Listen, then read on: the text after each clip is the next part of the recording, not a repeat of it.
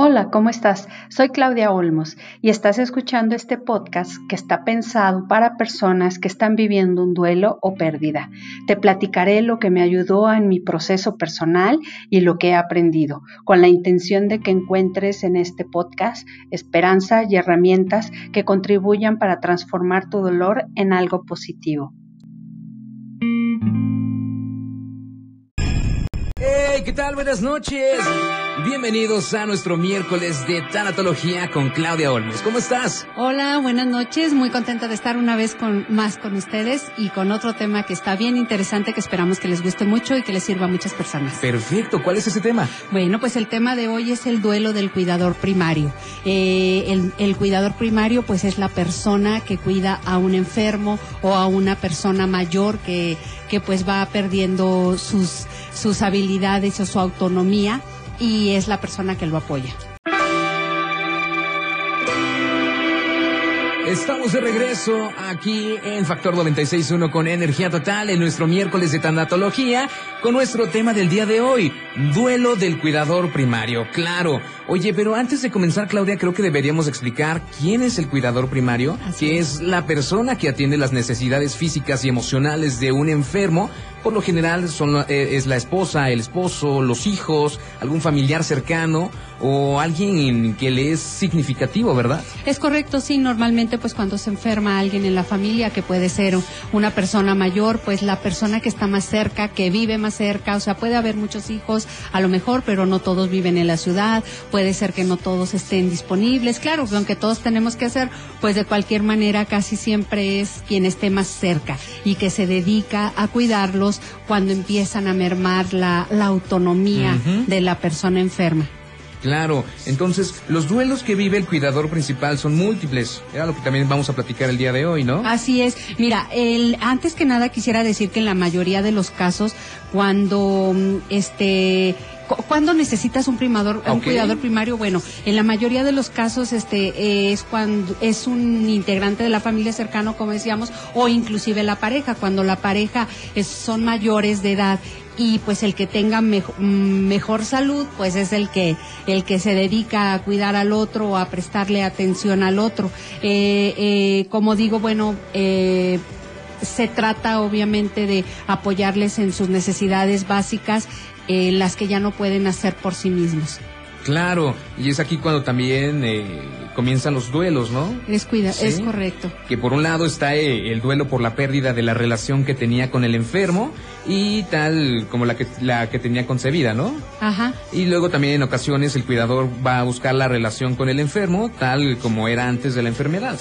Exactamente, por ejemplo, en el caso de que estamos hablando que sea la esposa la que está cuidando ahora al, al, al, esposo que está eh, enfermo, pues obviamente ella empieza a vivir también un duelo porque ya no es lo mismo este eh, convivir con su esposo donde ella tiene que hacerle eh, todo, tiene que cuidarlo, tiene que, que trabajar de manera este eh, un poquito más exigida y el cuidador, de verdad el trabajo del cuidador primario es muy muy cansado porque este muchas veces también el cuidador primario eh, quiere que solamente, eh, perdón, el enfermo quiere que solamente lo cuide determinada persona. Por ejemplo, hay algunas personas mayores que dicen, yo no quiero que me traigan una enfermera, no quiero que nadie venga, quiero que mi esposa me cuide. Y a veces la esposa también es mayor, a veces también ya está enferma y este, y esto pues dificulta las cosas. También puede ser que alguno de los hijos, que forzosamente los papás, este, cada determinada hija o hijo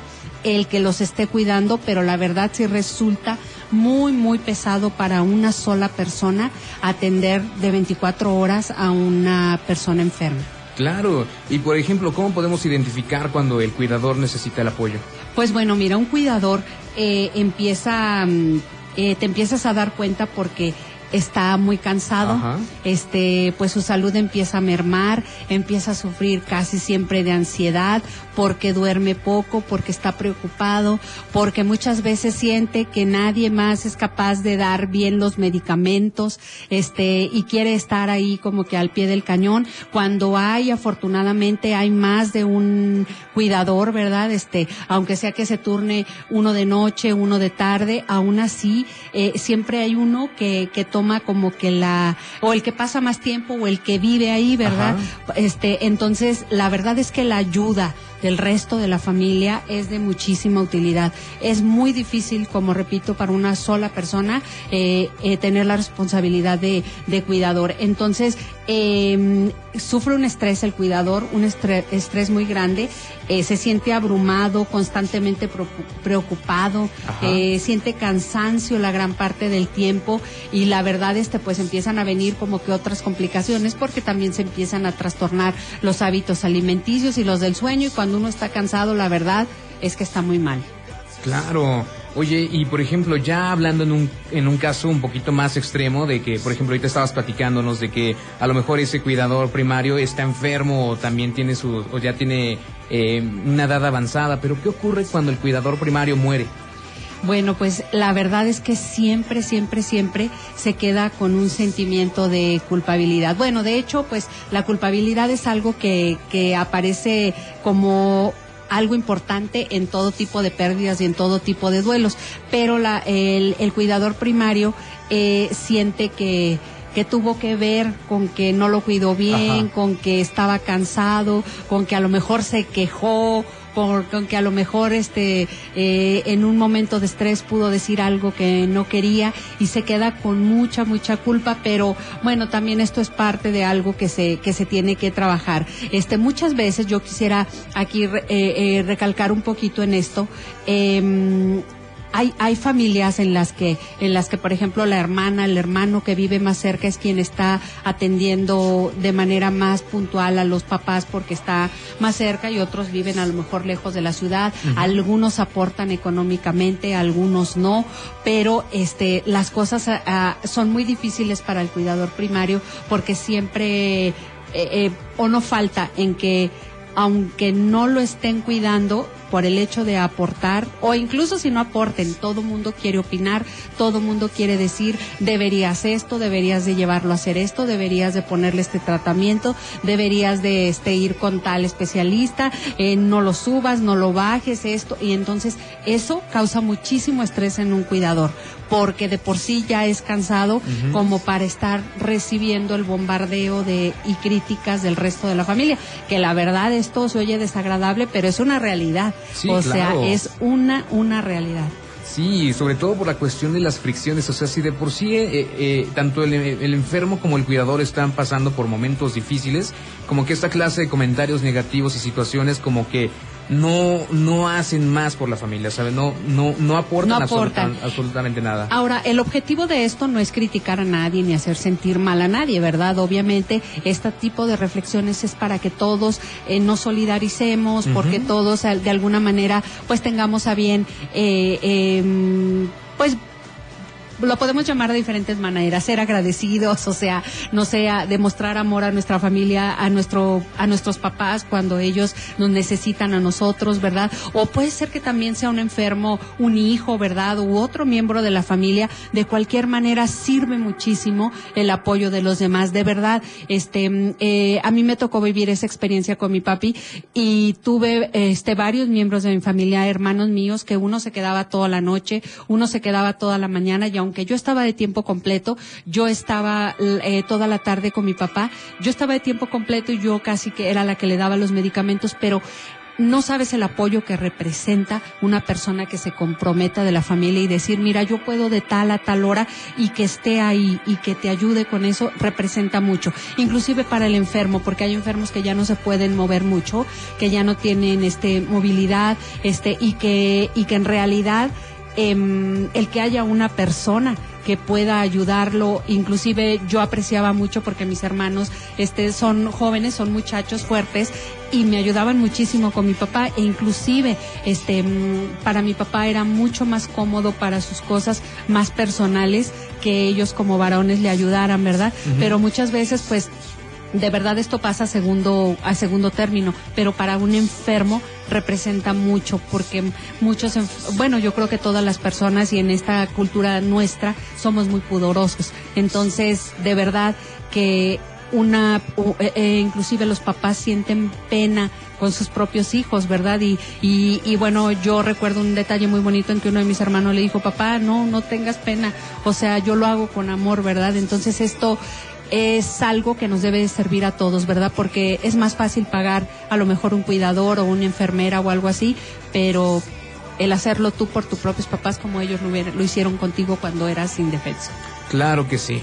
Hola, hola, ya estamos de regreso y pues qué bueno que están aquí. Vamos a continuar con, con este tema que espero que pues les sea de mucha utilidad a las personas que les ha tocado o que están viviendo una situación así.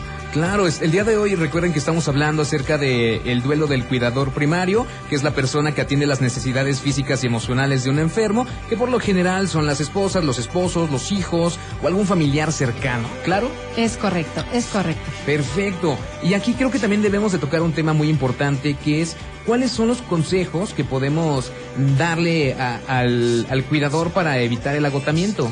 Mira, yo creo que en primer lugar, este, eh, el, el, cuidador primario tiene que estar bien consciente de que él no puede hacerlo todo solo. Digo, hay ocasiones en que no le queda de otra, ¿verdad? Que él es la única persona o ella es la única persona que está y no le queda otra opción, pero que sí tiene que, este, permitir que la familia le dé una mano o pedir ayuda. Yo creo que, pues bueno, eh, si, si el que no habla Dios no lo oye, ¿verdad? Y muchas veces, este, si, si tú te acercas a otros familiares a tus hermanos, a, familiares cercanos que, te, que les pidas una mano, yo creo que eso es bueno. También es importante, obviamente, que la familia esté dispuesta a hacerlo, ¿verdad?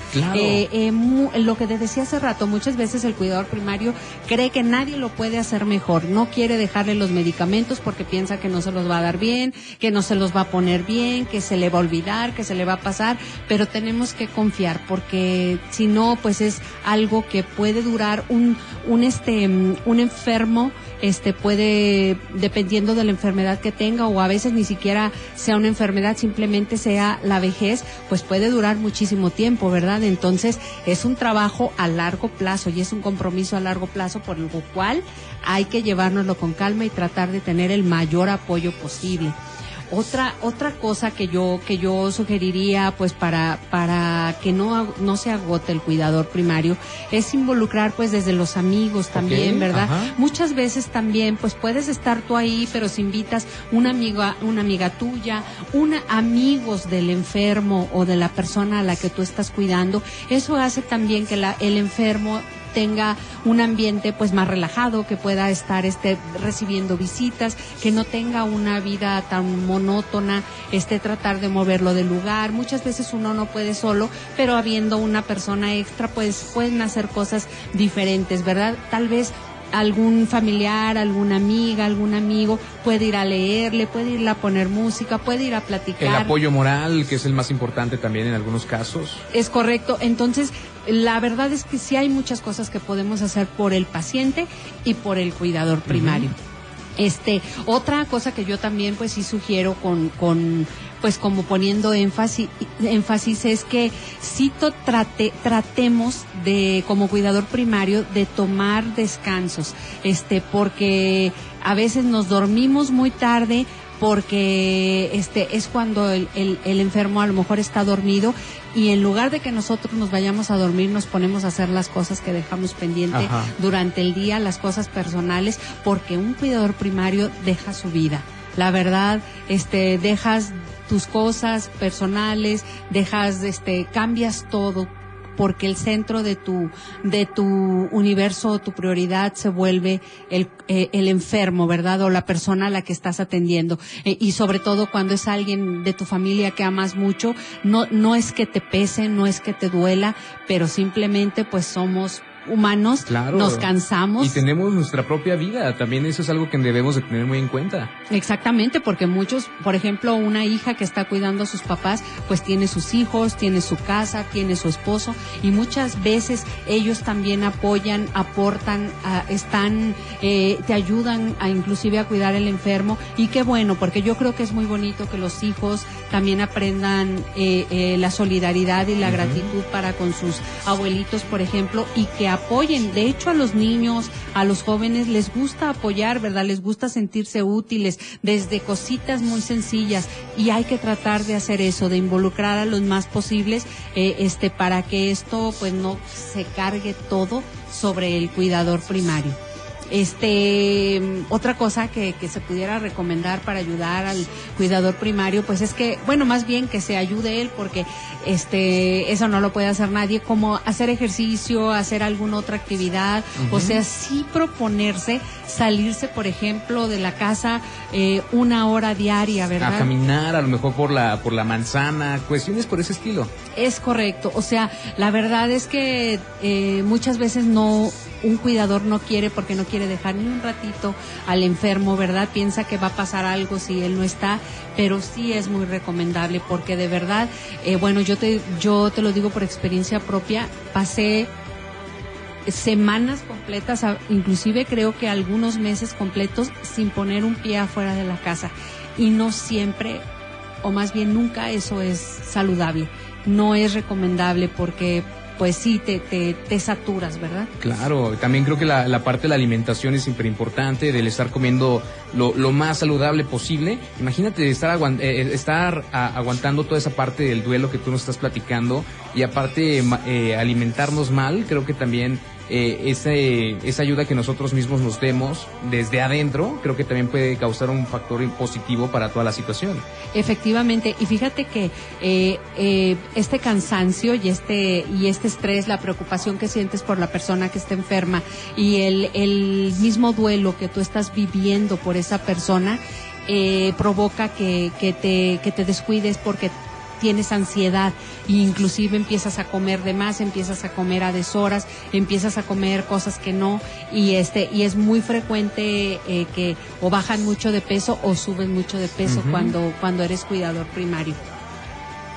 Otra cosa que yo este eh, que yo sugeriría es que hay grupos de apoyo también para los cuidadores primarios. Hay algunos grupos o mucha información en Internet que podemos buscar o inclusive en algunas ciudades, en los mismos grupos que hay para apoyo tanatológico, hay apoyo para los cuidadores, porque es un trabajo muy específico, es un trabajo muy desgastante y que te desgasta física y emocionalmente muchísimo. Claro, y también creo que es importante buscarla es correcto, porque bueno, uno a veces puede pensar, bueno, pues yo no soy, ¿verdad?, el que está enfermo, yo no soy el que está, el que, el que está sufriendo la pérdida. O sea, más bien no creemos que nosotros estamos viviendo un duelo y efectivamente, como lo hemos dicho otras veces, eh, el, un duelo es algo que tuve y después ya no, ya no tienes, que es la libertad, tu pérdida del, de, de, pierdes tu, tu, la libertad de hacer las cosas tuyas, muchas veces dejas el trabajo, muchas veces descuidas cosas que a ti te gustaban y las dejas de hacer porque le das prioridad, en este caso, a cuidar a tu ser amado, ¿verdad? Claro que sí. Claudia, ¿te gustaría agregar algo más antes de cerrar nuestro miércoles de tanatología? Claro que sí, yo solamente me gustaría cerrar invitando a todas las personas que puedan estar en ese caso. Si tú eh, tienes algún familiar que es un cuidador primario, que está cuidando a un enfermo, apóyalo, eh, ayúdalo, acompáñalo lo más que puedas, porque es muy difícil para él. Si tú eres el cuidador primario, déjate ayudar, pide ayuda, busca el apoyo y trata de encontrar la manera en que sea lo más llevadero posible, porque como decimos, esto puede ir para largo y entre mejores condiciones estés tú, puedes dar un mejor apoyo a la persona que esté enferma. Perfecto. Claudia, un placer tenerte aquí con nosotros en nuestros miércoles de tanatología. Igualmente, muchísimas gracias a todos los que nos escuchan y muchas veces nos mandan mensajes y me reclaman que no los leemos, pero la verdad es que a veces no da tiempo. Muchísimas gracias a todos los que nos escuchan y los esperamos el próximo miércoles. Gracias. Claro que sí. Quédense con nosotros, que nosotros continuamos con toda la energía total aquí en Factor 96.1. Vámonos con